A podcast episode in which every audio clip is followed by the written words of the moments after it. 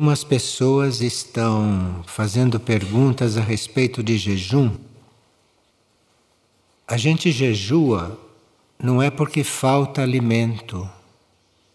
Quando não tem alimento, a gente não está jejuando, a gente está karmicamente marcado para não ter o que comer. Isso não tem nada a ver com jejum. Então, o jejum é uma oferta nossa. É uma oferta nossa para nos desobstruirmos de certas coisas, de nos limparmos, de nos purificarmos, de darmos uma chance para o nosso corpo físico repousar um pouco de digestão e assim o cérebro ficar mais lúcido. Enfim, o jejum é um serviço que prestamos. É uma forma de nós nos tornarmos mais sutis, menos densos. E também é uma forma para aqueles que gostam de comer, é uma forma de fazerem um pouco de oferta, de fazerem um pouco de sacrifício. E quando a gente restringe certas coisas voluntariamente, isso tem valor, porque isso faz com que os corpos fiquem mais controlados, mais obedientes, menos excitados. Mas aí é preciso que isto seja bem organizado e não seja uma coisa emotiva ou uma coisa mental que vão levar os corpos a certas carências. Nós aqui não temos a prática do jejum. Isto fica a cargo de cada um, desde que a coordenação saiba que a pessoa está jejuando. Porque aí ela é observada por um médico para saber se ela não está exagerando, se ela pode fazer jejum, porque há pessoas que não devem fazer jejuns, ficam muito irritadas, ficam muito nervosas. Então, quando uma pessoa que quer fazer um jejum fora das terças-feiras, ela é acompanhada para a gente ver o que está se passando. Aqui, desde o princípio, nós trabalhamos o jejum do pensamento, trabalhamos o jejum dos sentimentos, nós trabalhamos um outro tipo de jejum, não o jejum físico, a não ser em certos momentos.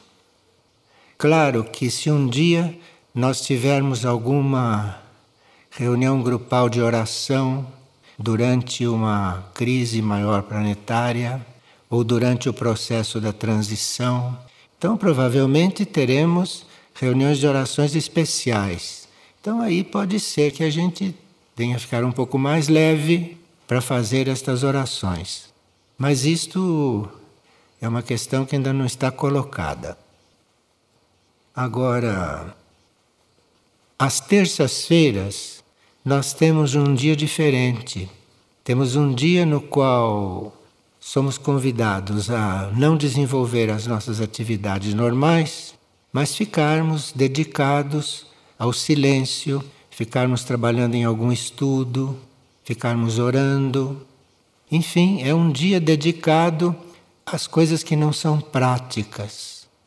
Para a gente começar a dar valor a outros tipos de trabalho, a outros tipos de atividade, a não ser necessidades urgentes que aí se procura cumprir, mesmo sendo um dia dedicado ao recolhimento e ao silêncio. Tudo isso para nós é um treinamento. É um treinamento e depois que se instituiu o dia de terça-feira como um dia diferente, aonde não temos as atividades normais, rotineiras de todos os dias, mudou muito a energia de Figueira. Assim como está mudando muito a energia de Figueira depois das aparições de Maindra. Então tem acontecido fatos como esse das terças-feiras, como esse das aparições de Maindra, que estão começando a transformar Figueira. Muitas vezes nós temos que ter impulsos desses externos ou impulsos internos para que nos transformemos um pouco e assim permitamos que a figueira também se transforme. E parece que se está respondendo bem, Parece que está havendo uma transformação lenta, gradual, mas visível e que não deveria parar por aqui. E essa transformação deve chegar a alguns pontos entre os quais nós nos prepararmos para receber qualquer pessoa que bata a nossa porta. Isto visando o nosso treinamento para os dias que virão. Isto não era bem o regime de Figueira. As pessoas que vinham aqui, que vêm ainda, são pessoas selecionadas, pessoas que devem até declarar o que querem fazer aqui, para que a gente tenha um grupo homogêneo que dê para sustentar certos graus de vibração. Agora, estávamos avisados que nas horas críticas do planeta nós tínhamos que abrir a casa porque não vai haver teto que chegue e não vai haver assistência que chegue para tantos necessitados. Então, no fundo, nós estamos nos preparando também para isso. Estamos nos preparando também para termos aqui, inclusive, refugiados, quando as coisas começarem, e nós sustentando. De forma que devemos estar sendo preparados para sustentar e não para cairmos junto com os outros. Estamos preparados para sustentar. E como sabemos, os corpos físicos hoje não estão nos seus melhores estados. Porque o ar que se respira, a água que se bebe, os alimentos que se come no mundo são muito deficientes, deteriorados, artificiais. Os corpos físicos não estão no melhor estado. Então nós contamos também com corpos físicos que não sei se podem dar muito, ou se podem dar tudo aquilo que será necessário. Então temos que estar muito preparados espiritualmente para termos um espírito que na hora compense todas as nossas fraquezas mentais, emocionais, etéricas e físicas. Então temos que estar muito coligados com o espírito, muito coligados com a mônada, porque a mônada que estiver com uma alma encarnada naqueles momentos é uma mônada que deve ter forças para atravessar aqueles momentos conduzindo a sua alma. Então, aqui no plano consciente, nós estamos nos preparando bem diretamente, há já algumas partilhas, para nos conectarmos o mais possível com o nosso espírito. Não ficarmos contando com o nosso sistema nervoso, não ficarmos contando com a nossa saúde física. Isto tudo, se houver, é melhor. Mas estamos sendo treinados, estamos sendo estimulados a fazer contato com o espírito, fazer contato com a mônada, porque essa é a única região nossa da qual pode vir uma força especial para aqueles momentos. De forma que estão todos avisados, todos com muito material para isso, inclusive bastante ajudados, estimulados por trabalhos de orações. Está havendo orações diariamente nas áreas, em vários horários. Então, nós estamos entrando cada vez mais em um clima de oração. E esse clima de oração faz como que um canal para que a energia do Espírito possa descer possa descer sobre nós e, portanto, sobre o ambiente onde nós estamos. Enfim, teríamos que ter uma disposição especial nesses momentos que se aproximam para nós estarmos servindo, servindo. Preparo temos para isso, experiência temos para isso, conhecimento temos para isso e nada será novidade, porque estamos sendo avisados há anos do que está para acontecer. De forma que aqueles que continuam encarnados devem se preparar para esses momentos. É para isso que a gente deve se preparar. Então, essas pessoas que perguntam se os filhos devem estudar engenharia, anatomia, artes, eu não sei se, se chegarão ao fim do curso antes desses fatos, não? Que serão bastante significativos para todos nós e para o planeta. Agora, isto não quer dizer que a gente interrompa o ritmo da própria vida. O que nós precisamos é estar focalizando a vida de acordo com os tempos que estamos vivendo. Eu, se fosse entrar numa faculdade de medicina, seria porque eu devo entrar ali para fazer ali certas experiências e para cumprir um tempo ali, cumprir um karma. Mas jamais eu entraria numa faculdade de medicina para ficar lá todos os anos que se fica, porque não sei se vamos estar aqui com as faculdades abertas daqui a pouco. De forma que se faz aquilo que se deve fazer. E as pessoas que chegam a perguntar se devem continuar a cuidar das plantas, porque as plantas também estão no juízo, você vai cuidar das plantas como se o juízo não existisse. Você vai cuidar de uma árvore como se não fosse acontecer nada com isto. Porque a árvore precisa ser cuidada e ela precisa levar para os outros planos, quando ela desencarnar, ela precisa levar um, uma experiência, que é inclusive essa experiência de ter sido tratada por um ser humano. Não importa que amanhã vai acontecer tudo e que a árvore não exista mais aqui, mas enquanto ela existiu, você cumpriu o que tinha que cumprir com ela. Então, o nosso processo, o nosso trabalho, o nosso serviço, isto continua independentemente daquilo que possa acontecer. Porque o que pode acontecer não está com data rigidamente marcada, são só os seres supraterrestres que sabem qual é a data. Quem não é supraterrestre não sabe, não é conhecida. Inclusive, no tempo calendário pode até mudar, dependendo de certas situações que não são planetárias e que não conhecemos. Então, nós temos que estar sempre preparados preparados para tudo acontecer a qualquer momento. Então, pode acontecer daqui a 30 segundos. Como pode acontecer daqui a um ano? Como pode acontecer em 2012?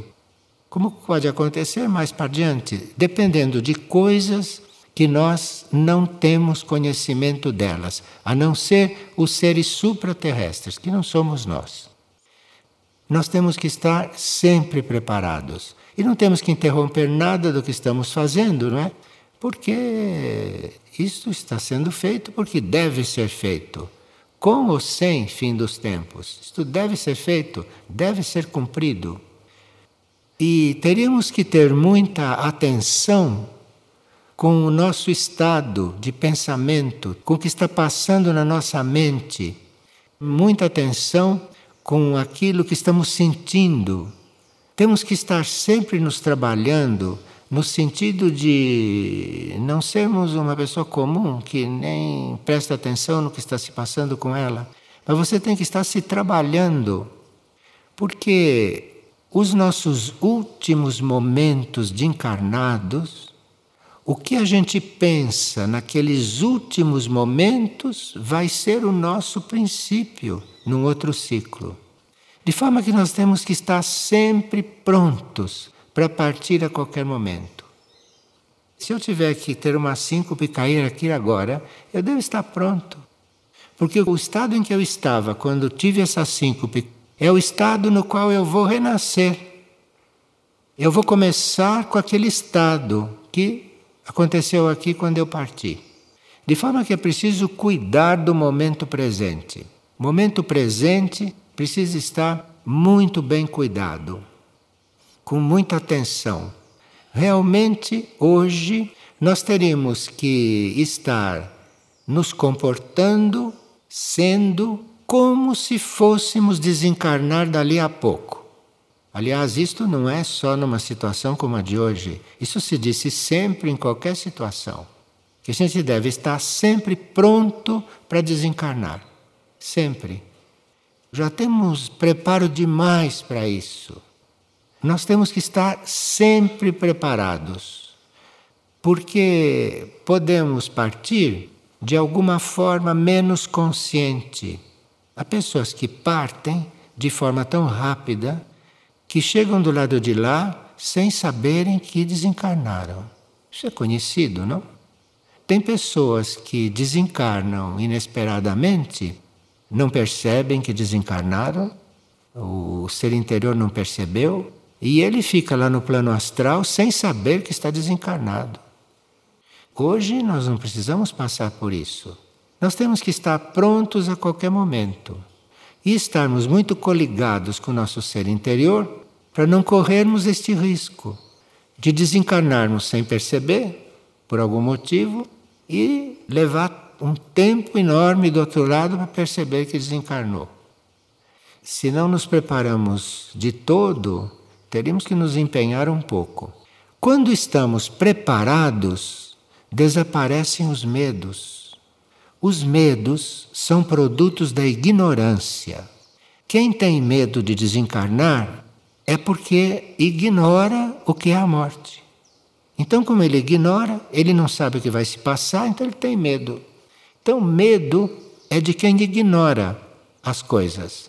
Então, a gente tem que se informar tudo o que se passa e as coisas, como sempre nos ensinaram, é mais ou menos o que vai acontecer. Agora, pode acontecer também situações especiais. Então nós temos que estar sempre prontos para tudo. É para isso que devemos aprontar. E a vida que se desenvolve aqui vai correndo paralela. Vai correndo paralela porque são coisas que nós teríamos que cumprir karmicamente. Então vai correndo paralela. Mas nós temos que hoje estarmos preparados para qualquer coisa. Para qualquer coisa. Veja, quando o Comando Astar começou a nos informar a respeito de como ia ser o resgate planetário, e houve já muitos avisos, escreveu-se livros sobre isso. Só não sabe quem não quer como vai ser o resgate. O Comando Astar disse o seguinte: que haverá pessoas que vão estar tão despreparadas que vão ficar inconscientes para serem levados inconscientes para as naves e pelas naves. E ficarão inconscientes até que tenham condições de estar em algum plano, em algum lugar, assistidos, acompanhados, para poderem ir recobrando a consciência. Porque a grande maioria não vai estar em condições de desencarnar. Porque não se preparou, porque não sabe do que se trata. Então, aqueles que vão ser levados, parece que alguns até fisicamente, a maioria não vai ter consciência de nada disso. Vai recobrar a consciência lá onde tiver que voltar a consciência, para depois tomar um outro rumo. Enfim, nós vamos estudando um pouco estas coisas daqui por diante e vamos entrar também em certos detalhes desta operação do Comando Astar, para podermos ter um pouco de conhecimento, um pouco de luz se certas coisas começarem a acontecer fisicamente aí no céu. Agora, não está no plano, não. Que se fique vendo naves no céu, não está no plano, porque as naves se tornam invisíveis para não assustarem as pessoas, as pessoas se tornam inconscientes, são levados por elas sem saber o que está acontecendo, dormindo. Então não precisam se preocupar. Precisa se preparar para estar aqui ou em qualquer outro lado, a qualquer momento. Isso precisamos estar preparados e ter muito claro. E uma pessoa está fazendo uma pergunta sobre o filme que assistiram hoje. Qual teria sido o destino de Judas Iscariotes? Ele é considerado traidor ou apenas um agente para que as coisas acontecessem? aquele ser teve uma razão para fazer aquilo. Ele, segundo o que parece, ele queria ter uma prova de que Jesus era mesmo onipotente. E a prova que Jesus iria dar para ele no entender dele é que ele o ia trair e ele ia escapar de tudo. Ele não sabia que aquela traição estava prevista, porque a humanidade é traidora, se não fosse Judas, seria uma, a humanidade é traidora, então aquilo teria mesmo acontecido, com Judas ou sem Judas, para ele poder redimir a humanidade, receber aquilo e redimir a humanidade. E Judas, que não devia ser muito inteligente, não é? Quis pôr à prova, quis ver se ele era mesmo Deus Porque se ele o traísse e o entregasse, se ele fosse Deus, ele se livraria. Isto é, Judas não tinha entendido muito bem o que estava acontecendo. Então, contam essa história da forma como vocês sabem, mas a história foi essa. Então, Judas hoje é um ser que o próprio Cristo resolveu reabilitar. E Judas hoje está vivendo um processo que Samana lhe ofereceu fora desta terra. Judas não está na órbita planetária. Judas foi encaminhado para um outro mundo e está lá vivendo um processo e esperemos que desta vez vá bem. Porque se o perdão vem do cosmos, até um Judas deve ser perdoado. Agora, não é um perdão assim, está perdoado e pronto, e continue como você está. Não.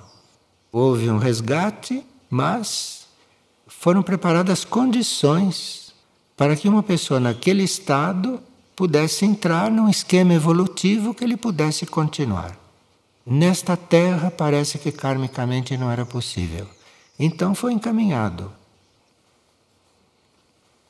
E qual é a diferença entre cosmos e universo. Se vocês forem procurar no dicionário, isso é sinônimo, mas não é não. O cosmos, que nós entendemos por cosmos, e quando usamos esta palavra, estamos falando da totalidade da criação. Cosmos é tudo o que foi criado. Universo, os universos são muitos. Todos os universos estão dentro de um só cosmos. Então, o cosmos é o conjunto dos universos. Mas nós estamos neste universo. Há outros infinitos universos que nós não temos nem notícia, nem sabemos quais são, quantos são e de que se trata. Mal conhecemos este universo onde estamos. O cosmos são todos os universos que existem. O cosmos é incomensurável. A mente humana não pode imaginar o cosmos. Porque é tudo o que foi criado. O universo não. Dentro do cosmos existem vários universos, cada um num grau evolutivo, cada um com uma, um destino, cada um com uma tarefa e cada um prestando algum serviço para a criação, que é única.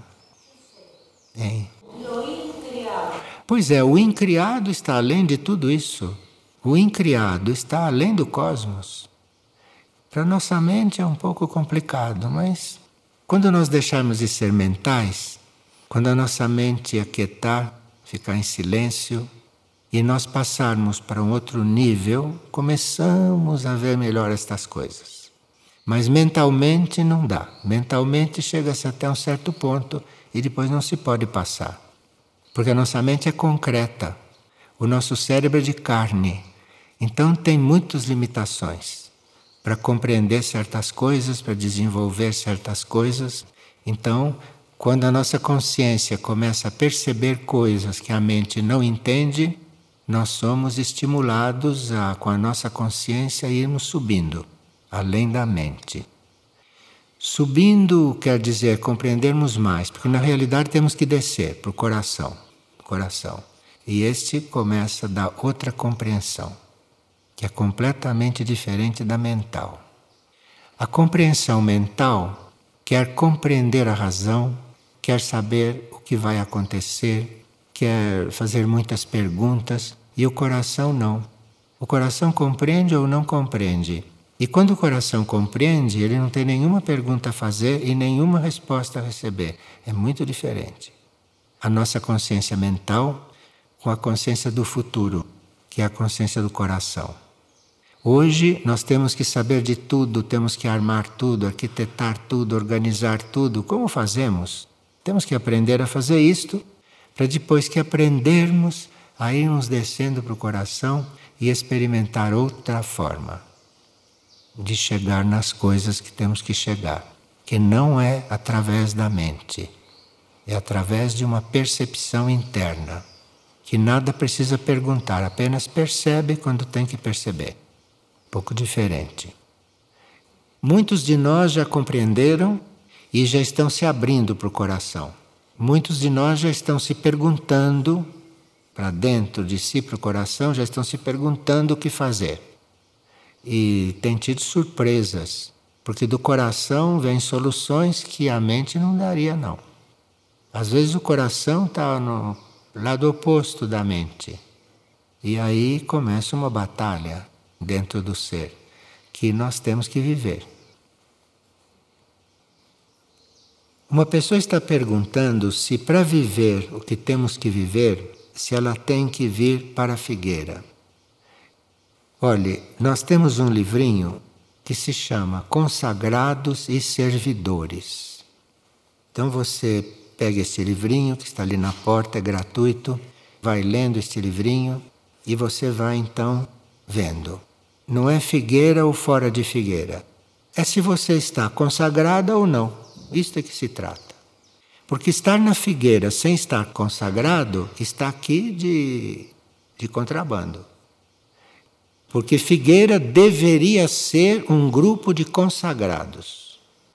É claro que você, para passar da situação de colaborador para a situação de servidor, você tem que se trabalhar muito. Porque uma coisa é um colaborador, outra coisa é um servidor do plano. Agora, quando um colaborador evolui para servidor, então o próximo passo dele é consagrar-se. Então, um colaborador não pode se consagrar imediatamente. Um colaborador tem que passar a ser servidor. E depois, se ele quiser, naquela mesma encarnação, ele vai se consagrar. Mas o estágio de servidor está aí entre a gente ser colaborador e ser um consagrado. E qual é a diferença entre colaborador e servidor? Um colaborador do plano é aquele que colabora nas horas vagas. É aquele que colabora quando ele pode. Isto é, quando ele já fez tudo o que ele tem que fazer na vida, então tem ali um intervalo, ali ele vai colaborar com alguma coisa. Então, o colaborador é aquele que dá um tempo e um espaço para o plano evolutivo. Um servidor já está um pouquinho mais além. O servidor está disposto a se doar.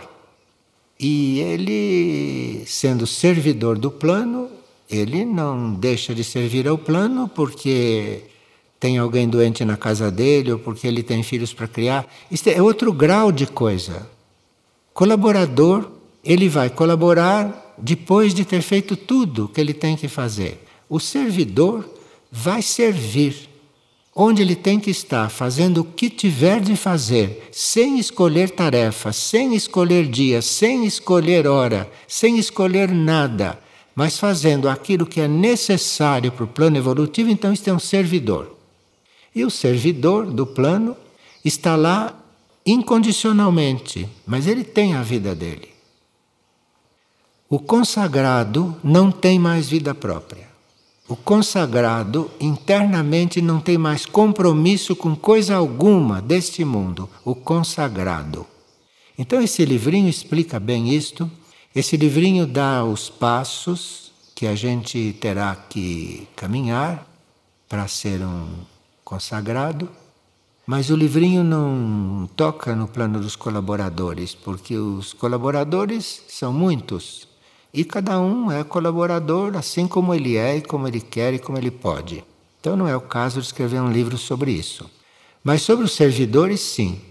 Porque há muitos colaboradores do plano que necessitam dar um passo e não vão se consagrar na mesma vida.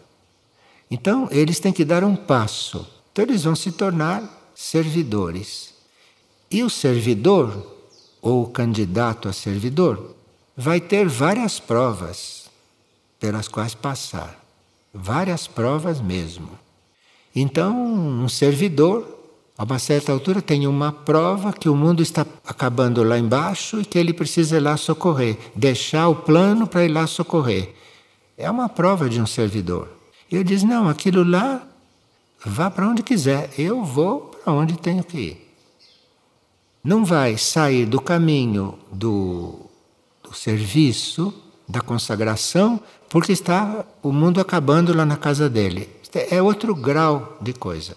é outro grau de oferta, oferta de si. E assim os servidores do plano têm o seu processo. Com um colaborador, nós podemos contar, sim, quando for possível para ele. Com um servidor, nós podemos contar. Porque o servidor não vai deixar de fazer uma coisa porque está acontecendo outra lá adiante. O servidor. Agora, o consagrado já está além de tudo isto.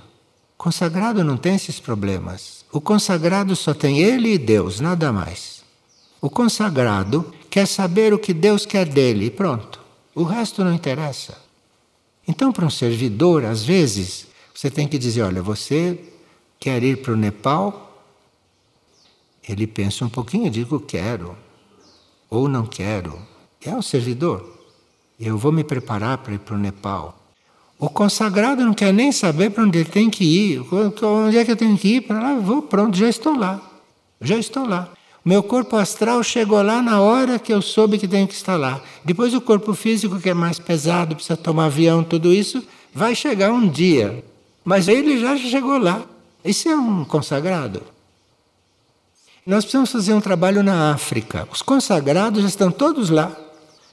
Ninguém foi ainda fisicamente, mas já estão lá. Nos outros planos já estão lá. São situações diferentes. Nesse livrinho não está assim tão, tão claro. Está para leitor. Porque os leitores não podem tomar um choque. Vocês podem, porque vieram aqui num dia de vigília, devem estar preparados para tudo, né? Então podem. Mas é bom ler, porque tem muitos detalhes, tem muitos pontos, tem muitos pontos de trabalho que mesmo aqueles que já são servidores devem trabalhar. Devem trabalhar. Isto é, podem ficar sabendo os pontos nos quais são ainda vulneráveis. Ou os pontos nos quais tem que se trabalhar menos. Mas a meta é a gente ser consagrado. O homem da superfície sabe muito pouco da verdade sabe muito pouco da verdade porque ele não está preparado para saber a verdade. Então, nem sempre, quando a gente recebe uma tarefa, nós podemos conhecer toda a tarefa, porque não estamos preparados para isso. Por exemplo, se você receber uma tarefa na qual, a uma certa altura, você vai desencarnar cumprindo a tarefa, o homem da superfície não tem estrutura para saber disso.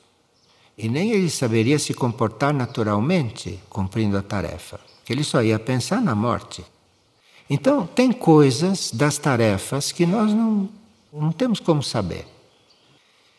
E se somos servidores, ainda cogitamos um pouco. Se somos consagrados, já estamos lá, mesmo antes de acontecer. É uma situação um pouco diferente. Isso tudo está no nosso caminho. Quem entra no caminho espiritual entra como colaborador de um plano evolutivo. Ele está colaborando e vai ver até que ponto pode colaborar e em que condições pode colaborar. Eu sou um colaborador, então sou mandado para a secretaria. Mas chega na secretaria, encontro lá uma pessoa que eu não gosto, pronto, já não trabalho direito, já quero sair da secretaria. Isso é um colaborador. E ele não tem como colocação ficar na secretaria, porque é ali que ele tem que ficar, encontre o que encontrar. Ele não está nesse ponto. Se ele é um servidor, já começa a estar. Agora, se ele é um consagrado, ele não quer nem saber onde está, ele fica lá e pronto, e o resto fica fazendo o seu curso, é um consagrado. É muito diferente. Então, o plano evolutivo tem que ir preparando os colaboradores para serem servidores e tem que ir preparando os servidores para serem consagrados. Porque há setores do plano que, para vivê-los, nós precisamos estar consagrados. Dentro de nós não há espaço nem tempo para coisa alguma mais além do plano. Então não estamos consagrados. Estamos consagrados quando existe o plano e mais nada. Não há condições. Então a, a pergunta não é se precisa estar em Figueira para isso ou não. É dentro de você que você precisa ver como estão as coisas. Se você for um consagrado real, autêntico, o destino pode te colocar aqui, porque aqui nós precisamos de gente consagrada, não só de servidores. Com colaboradores fazemos muitas coisas, com servidores fazemos muitas coisas, mas certas coisas só com consagrados. E aí precisamos, sim, de colaboradores e servidores e de consagrados. Mas precisamos que cada um tenha consciência do seu próprio caminho. Que cada um tenha consciência de qual é o seu caminho, quais são os passos que ele teria que dar para evoluir. Nem todos passam de colaboradores a servidores a consagrados na mesma encarnação. Nem todos. Alguns podem passar, estando em certos raios, em certos signos, podem até passar, podem até fazer este caminho. Mas a maioria vai mais lentamente, vai fazendo suas experiências e tudo isso, que são experiências que ela precisa para desenvolver e para crescer em consciência. Mas aí, se vocês vão reler ou ler este livrinho, depois a gente pode desenvolver estas coisas, porque na transição planetária nós precisamos é de consagrados. E os servidores, os colaboradores serão muito úteis, mas os consagrados estão ali de uma outra forma. Não, os monges devem ser consagrados, para isso eles entram no monastério. Eles entram no monastério para se consagrar. Então, os monges, se não são ainda consagrados, sabem que eles estão lá para se consagrar. Para nós, não, para nós isso é facultativo. Você, se quer se consagrar, se você entra num monastério, lá você deve ter o caminho aberto para se consagrar. Lá não deve acontecer nada que te impeça de se consagrar. Agora, você também pode se consagrar aqui fora. Lá a condição sine qua non é se consagrar. Se já não estiver consagrado, é se consagrar. Porque um monge e uma monja devem estar apostos para qualquer coisa, para o plano evolutivo. Então, se ainda não estão consagrados internamente, estão lá para se consagrar. Mas lá é lugar de gente consagrada. Lá não é lugar de colaboradores e nem de servidores. Lá é lugar de gente consagrada. Aqui fora não. Aqui fora nós somos colaboradores, somos servidores e podemos ser consagrados também, se conseguirmos, né? Se conseguirmos. Porque não é fácil. Na vida normal não é muito fácil, não. Como é que você pode ser consagrado na vida normal? Se você tem um compromisso kármico, você tem que resolver seu compromisso kármico, além da sua vontade de se consagrar. No monastério, não, você não tem compromisso nenhum. Você vai visitar sua mãe, telefona para o seu filho porque você quer, porque lá não precisa isso, não. Lá não deveria haver isto. Justamente para a pessoa estar totalmente consagrada. E como isto é público e notório, como isso está nas regras do monastério, Todos aqueles que são coligados devem saber disto e devem respeitar quem está lá dentro. Não é? Deve ajudar na construção do monastério. E não ficar solicitando, solicitando, solicitando, e o monge atendendo, atendendo, atendendo. Isso não é monastério. Então, nós precisamos realmente saber em que caminho estamos, e se não somos consagrados hoje, seremos na próxima vida ou seremos o ano que vem? Não sei, depende do ponto em que nós estamos. É? O que é necessário é que a gente nunca se creia pronto. A gente está sempre a caminho, não está pronto. Se você colabora com uma coisa, então você está no caminho de ser um servidor. Mas nunca diga que você é um servidor. Se você já é um servidor, você já está no caminho de ser um consagrado. Mas nunca pronuncie esse nome, nunca diga eu sou um consagrado. Porque consagrado não precisa dizer que é consagrado. Consagrado é entre ele e Deus, ninguém precisa saber. Ele dizer que é um consagrado quer dizer que não é não. Não é não. Ele pensa que é. Porque a consagração dele é para Deus, não é para dar satisfação para ninguém, não é para comunicar para ninguém que ele é consagrado. Ser resgatado, ele precisa de ser consagrado? para ser resgatado? Não, não. O resgate do ser é algo que o plano de resgate conhece. O plano de resgate é feito por entidades que resgatam. É um plano de resgate, é um grupo de resgate, um comando. Então, o plano de resgate conhece cada um de nós profundamente. O plano de resgate nos conhece como nós jamais conheceremos a nós mesmos. Eles conhecem. De forma que, se eles estão encarregados de, eventualmente, de nos trasladar ou de nos transmigrar, tem uma diferença. Se eles estão para ir para nos trasladar ou nos transmigrar, eles sabem tudo. Onde devemos ficar, como, onde vamos parar, se vamos ser repostos aqui, sabem tudo. Nós não sabemos, porque a nossa mônada não nos diz tudo, né?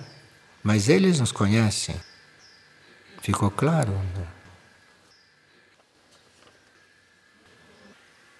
Tenho percebido alguns aromas nas manifestações de Maindra aqui no salão de F2. Percebi certo dia um aroma que lembrava café. Isso foi real? Uma hierarquia pode se fazer presente através de um aroma. E por que através de um aroma?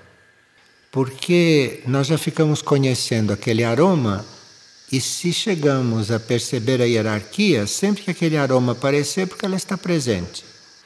Às vezes ela não pode falar conosco, às vezes não pode transmitir um pensamento, às vezes não pode nos fazer percebê-la de outra forma. Então, se anuncia por um aroma, materializa um aroma que é muito mais simples do que ela se materializar, por exemplo. Para uma hierarquia se materializar, isso é um esforço enorme da energia. Um aroma é mais simples. Então, há hierarquias que se manifestam através do aroma de jasmim, outras através do aroma de rosas, outra através do aroma de fumo, outra através do aroma de. Enfim, cada uma tem o aroma que usa para se manifestar. Agora, usa isto quando você, na primeira vez, já percebeu quem é. Então, para não ser confundida com outra, porque você não está lúcido nesse plano, ela manda aquele aroma que você sentiu no princípio e você já sabe quem é. E outros sinais também pode dar, mas o aroma é um deles. E muitas pessoas que sentem aroma de fumo ficam mentalmente com uma interrogação: como que uma hierarquia pode se apresentar com aroma de fumo, né? Pois é, Muriel se apresenta com aroma de fumo. Sentiu aroma de fumo forte, é Muriel que está ali. Muriel sempre foi um exorcista. E o fumo é algo que no exorcismo tem um, uma certa qualidade de amansar demônios, de distrair demônios, de, enfim, lidar com os demônios. Ele escolheu lidar com os demônios. Então usa o aroma de fumo. Não sei o que os demônios interpretam quando sente aroma de fumo. Acho que ficam mais calmos e aí ele pode agir. Mas cada um usa um aroma. Às vezes a gente vai num automóvel assim com algumas pessoas e um diz: Estão sentindo o aroma de rosas? Alguns sentem e outros não. O fato de se estabelecer um aroma não quer dizer que todos sintam. Sentem aqueles que devem sentir. É como também se você está olhando para o céu, alguns veem naves e outros não veem. Ou porque não têm olhos para ver, ou porque elas não podem aparecer para todos. Elas aparecem para quem devem aparecer. E para outros não, não as veem. Uma pessoa, quando ouviu falar de reconciliação nessas reuniões de Mahindra, ela se sentiu muito liberada, se sentiu muito, muito liberada, porque ela tinha feito um aborto e ali se sentiu muito aliviada. Sim, porque ali nos foi comunicado que a misericórdia cósmica resolveu nos liberar de muita coisa. O universo tem um amor pelas suas criaturas que nós não conhecemos esse amor. O amor tem um poder que nós desconhecemos porque não sabemos amar. Isto que a gente chama de amor aqui na Terra não é amor, isto são outras coisas. Mas o amor tem um poder que nós desconhecemos. E o amor tem poder para dissolver karma. Não o amor que nós temos, não o amor que está disponível para nós aqui na Terra, mas fora desta Terra, em outros planos de consciência, o amor pode tudo. E para que houvesse realmente uma presença de uma consciência como uma Indra, houve possibilidade sim de se dissolver karmas. Porque é uma consciência que trabalharia em um nível de divino para cima e de repente passa a trabalhar no nosso nível material, dissolveu karmas. E isto estava autorizado. Estava autorizado porque nesses últimos momentos, nesse encerramento de ciclo, o universo está fazendo tudo o que dentro das leis universais é possível fazer para nos resgatar, para nos tirar da dissolução. Porque muitos seres vão ser literalmente dissolvidos, almas vão ser dissolvidas. E isto, o amor universal, só permite no último dos últimos casos. Então, Dentro deste amor que nós não conhecemos na Terra, esse amor projetado aqui, com a presença de Maindra, tudo pode acontecer. Mesmo coisas que na Terra normalmente não são possíveis. Mas com a presença de uma consciência cósmica, na Terra, as leis da Terra cedem às leis maiores. E é por isso que, quando ali foi comunicado que Maindra estava trabalhando os karmas, estava dissolvendo certas coisas, ali estava se aplicando uma lei que não é da Terra, porque na Terra isto não é possível. E isto era um sinal de que ali estava mesmo Maindra, porque ninguém desta Terra pode fazer isto. Ali estava sendo aplicada uma lei que não é desta Terra. Porque o universo nos quer resgatados. O universo não quer que ninguém se perca. Quem vai se perder é porque quer. A situação que Maindra imprimiu no planeta, com a sua presença de 30 dias, porque foram 17 aqui, os outros em Aurora, esteve 30 dias focalizando isto. Mudou completamente a situação do planeta. Maindra veio dar um impulso no planeta que sem esse impulso jamais haveria novo planeta. Maindra trouxe para cá leis. Através dela atuaram aqui certas leis que deram a possibilidade de termos uma outra terra, porque parece que não tínhamos. A presença dela aqui, ela representando outras leis nas leis da terra, essa quantidade de almas não podiam ser redimidas. Mas nas leis maiores, pôde. E aí é que esteve presente o sacrifício dela. E para que essas leis pudessem agir aqui, nesses momentos cruciais para a humanidade, porque se não houver um certo número de almas salvas, a humanidade não sei o que iria virar o que vai ser feito desta humanidade. Então, isto desce das alturas em que está, e só o fato disto descer, já outras leis funcionaram aqui. E com isso se pode dizer que a Terra já foi resgatada. Porque agora é uma questão das coisas irem acontecendo para que este planeta possa ser outro. Porque já se introduziu uma energia com a presença dela. Foram 30 dias, hein, dos nossos. Com esta presença, o planeta já tem condições de ser resgatado, porque ela imprimiu outras leis aqui. E claro que não se sabe, teremos que ver não se vão funcionar normalmente ou se foi só nesses momentos de graça. Como ela vai retornar, não? Deixou um programa aí feito. Quando vai retornar, parece que vai acontecer muito trabalho planetário. Enfim, esta presença no nosso planeta desta forma como está acontecendo, esta presença está mudando as condições do planeta.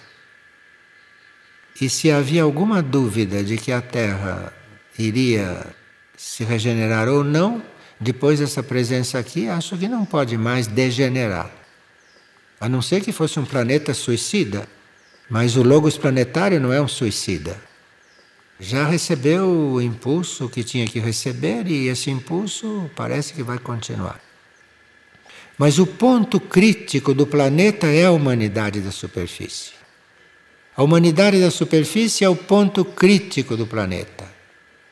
E é tão sério isto, porque coligados com a humanidade da superfície estão mais três reinos: estão os animais, Estão os vegetais e estão os minerais. Quer dizer, o ponto crítico da Terra, que somos nós, estamos travando certas coisas de três reinos. O universo sabe o que mandou para cá para resolver isto. Vamos ver se respondemos a isso, não? Vamos ver se respondemos. E antes de que a gente perguntasse o que deveríamos fazer, ela foi logo dizendo: Eu vim aqui para pedir que vocês orem.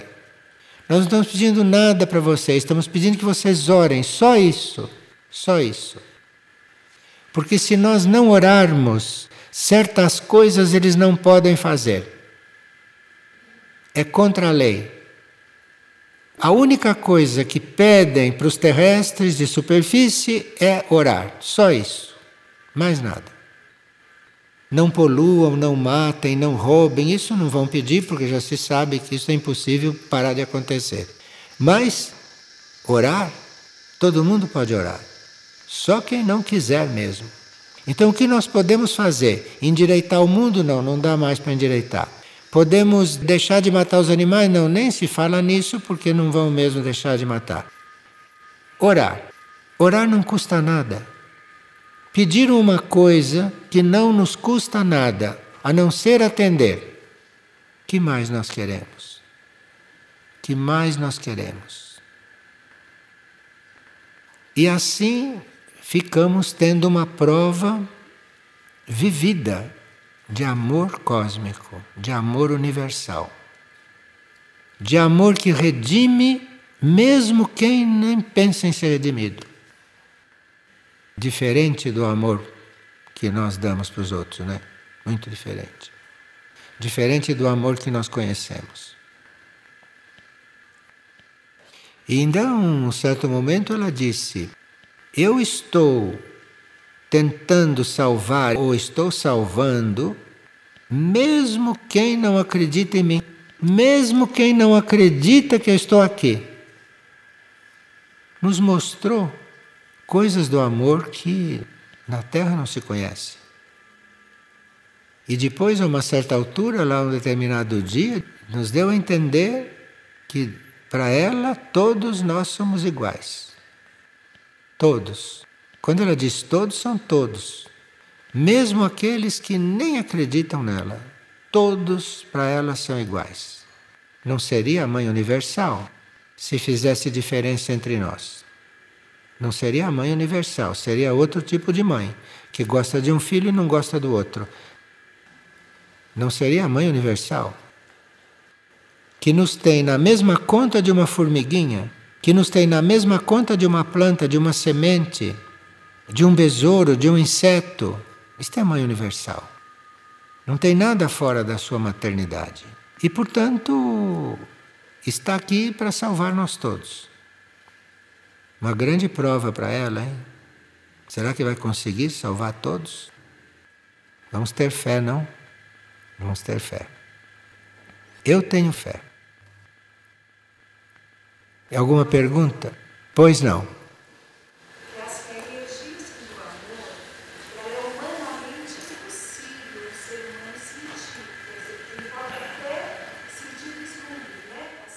Nós começamos a ter um prenúncio de amor na alma. Na alma. Então você vai entrando para dentro da alma, que é para você ter um prenúncio, um vislumbre de amor. Porque tudo isso que está da alma para fora, isso tudo são outras coisas, não amor. Para você ter um vislumbre do que se trata, precisa estar em contato com sua alma. Ela tem um vislumbre e está fazendo a aprendizagem dela aqui encarnada, dura aprendizagem. Então é na alma que você tem um vislumbre disso.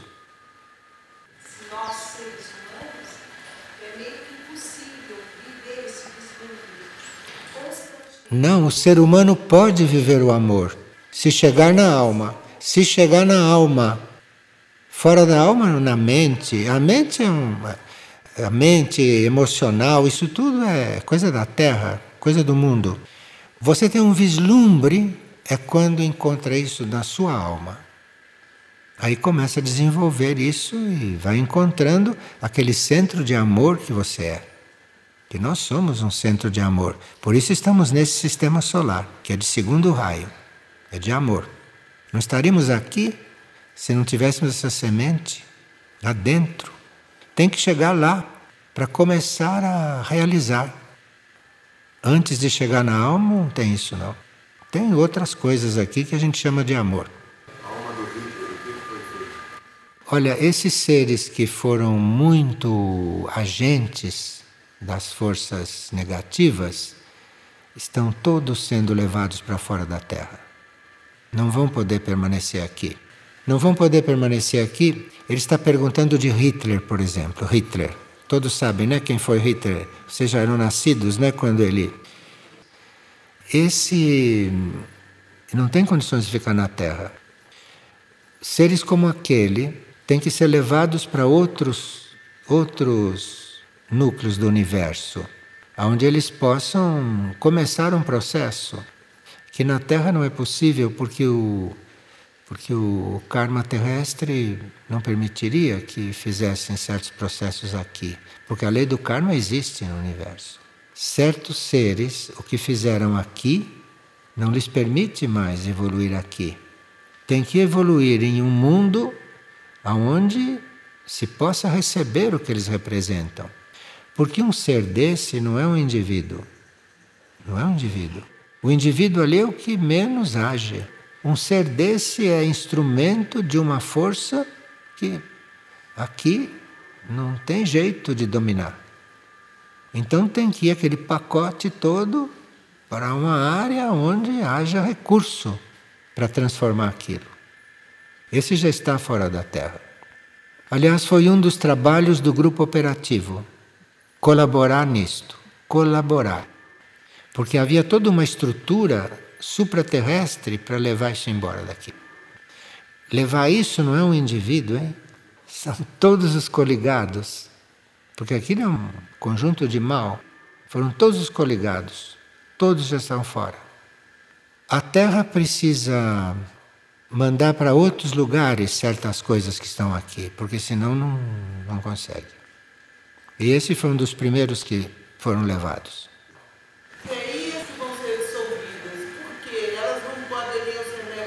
Não, mas uma alma é dissolvida não quer dizer que tudo acabou.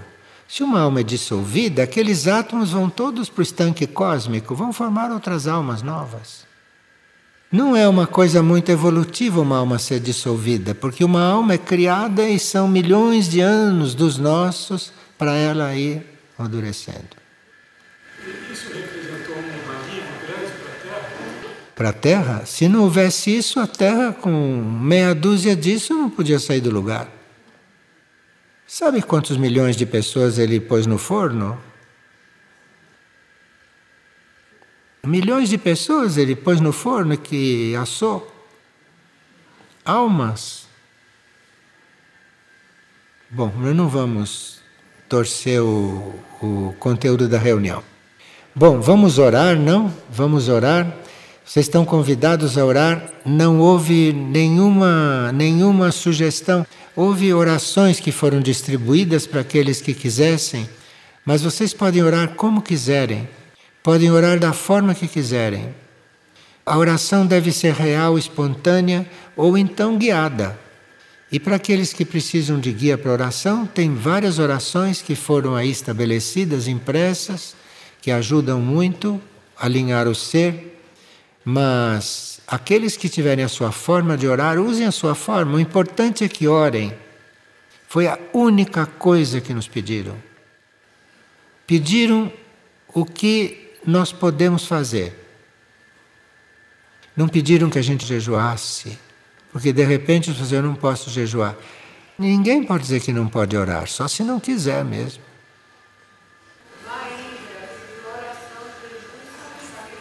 Sim, mas isto é para aqueles que já estão se trabalhando, não? Sacrifício é você renunciar a certas coisas, não é? Serviço, isso são coisas muito difíceis, sabe, da humanidade fazer. Muito difícil. Quando se trata de sair dos cômodos, quando se trata de romper com estruturas, e, e aí pediu uma coisa que não tem desculpa: orem, orem. Então, obrigado e orem.